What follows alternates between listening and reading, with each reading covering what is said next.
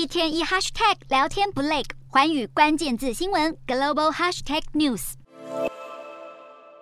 印度医院重症病房挤满病患，身着防护衣的医护为确诊者们戴上氧气面罩。总人口数将近十四亿的印度，在新冠疫情爆发后，随即成为变种病毒温床。当地公卫专家近期又发现，过去几个月肆虐全球的主流病株 BA. 点二点七五的新突变种 BA. 点二点七五点二，而这种新型变异株已经在英国、智利以及新加坡等八个国家现踪，突破免疫的能力可能比历代病毒都还强。随着疫情即将步入第三年，新冠病毒不断地进化成感染力更强的变异株。同时间，全球数千万深受长新冠影响的民众也渐渐浮现出越来越多的症状。根据世卫统计，疫情肆虐的前两年，光欧洲就有至少一千七百万人饱受长新冠所苦，其中三分之一的女性确诊者与五分之一的男性确诊者都曾罹患长新冠。除了身体不适的症状之外，全球有数百万曾经确诊过的民众在康复后出现不同程度的精神疾病。英国剑桥大学精神病学教授指出，确诊者身体的感染有时会对大脑产生影响，演变成忧郁、焦虑以及认知障碍等问题。患者感到心情阴沉、头昏脑胀与嗜睡等症状更是相当常见。